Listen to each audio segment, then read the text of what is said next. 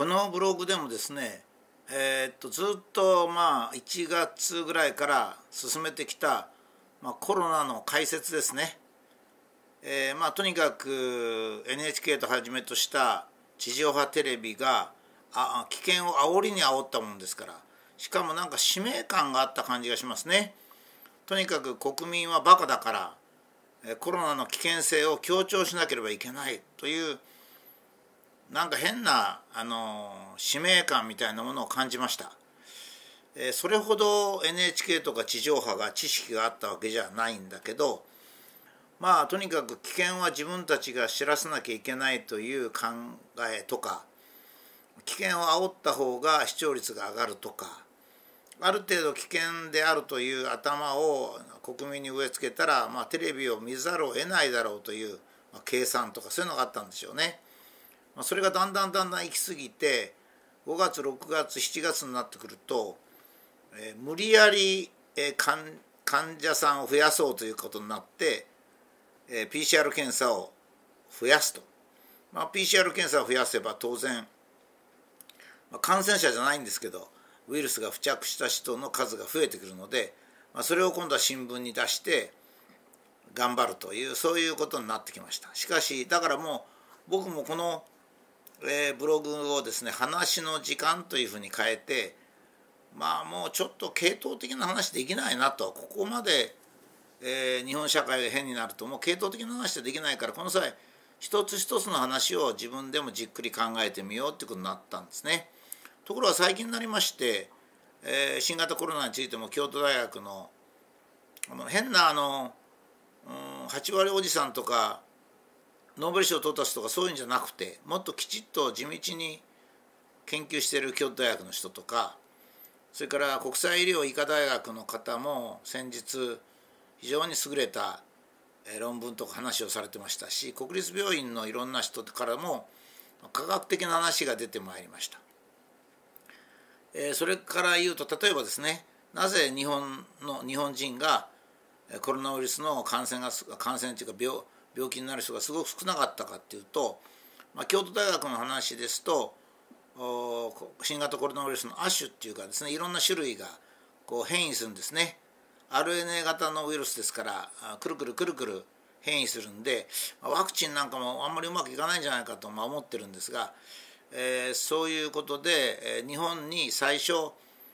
えー、あんまり強くないウイルスが入ってきてそれが蔓延したと、えー、それでしかもあの日本の、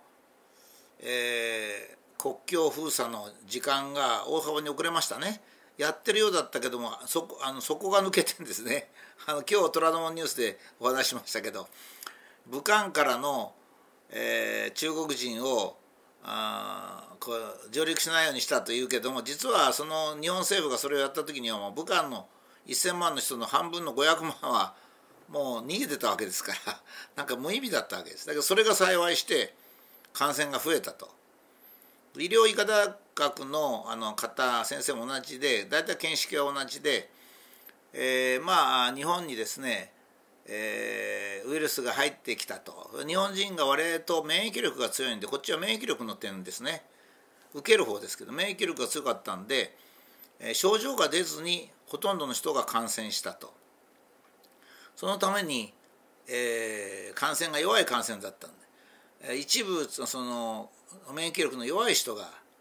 えー、感染あのして発病したと。だから少なかったんだと。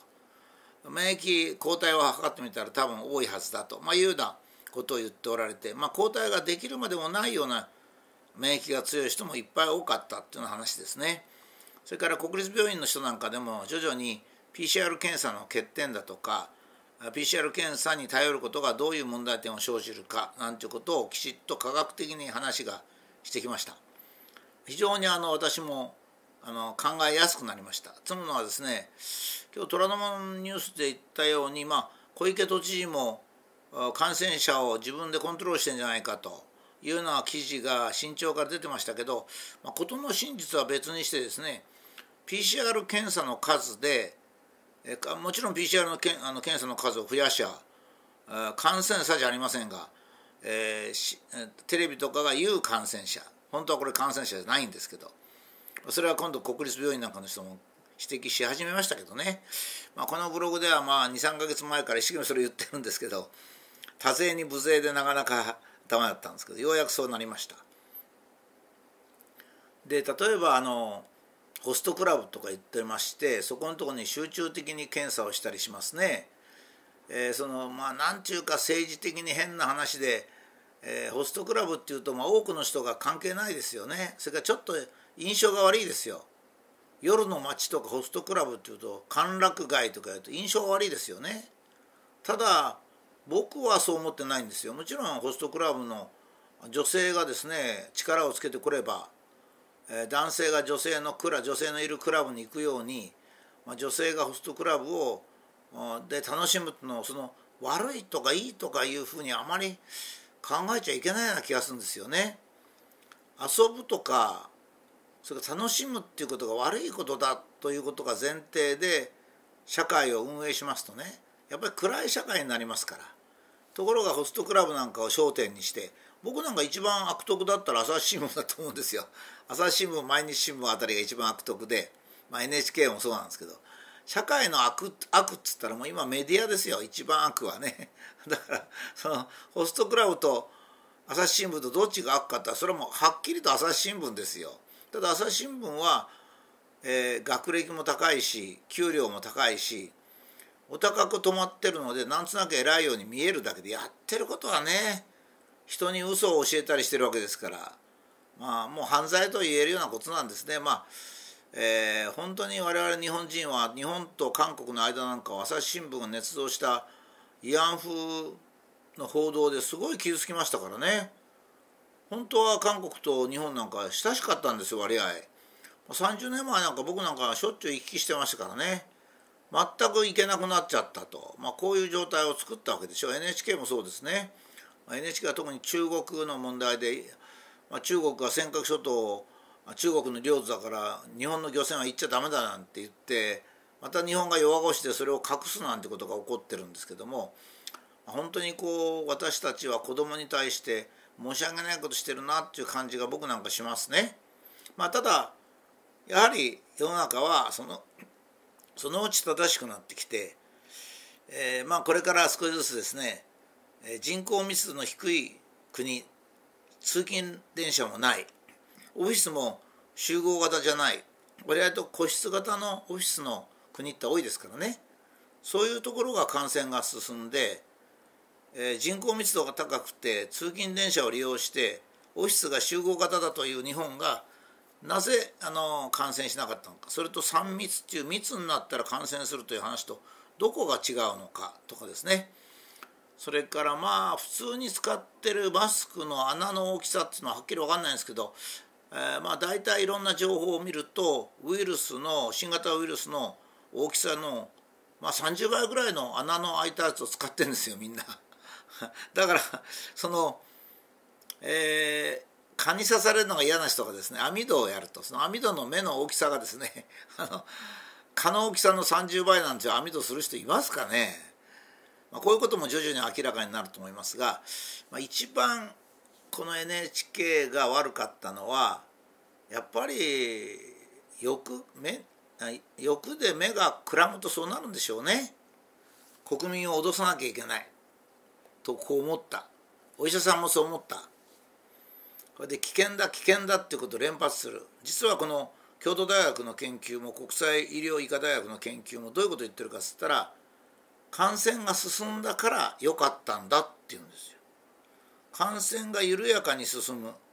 この状態が良かったんだ。だから自粛は良くなかったんだと言ってるわけですね。まあ僕なんかも昔からですねウイルスと人間は共存してんだから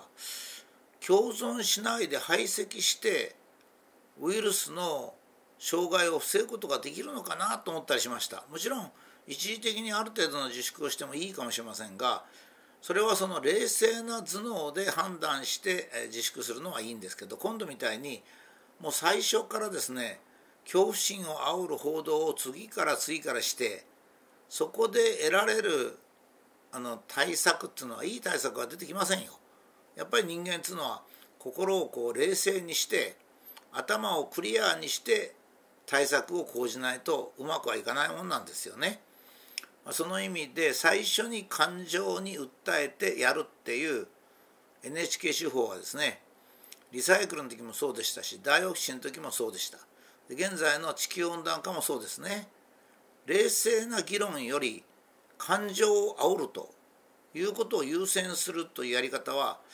僕はねあの民法はまあ見る見ないは勝手ですからいいんですけど NHK はやっぱりね早くできるだけ早くですね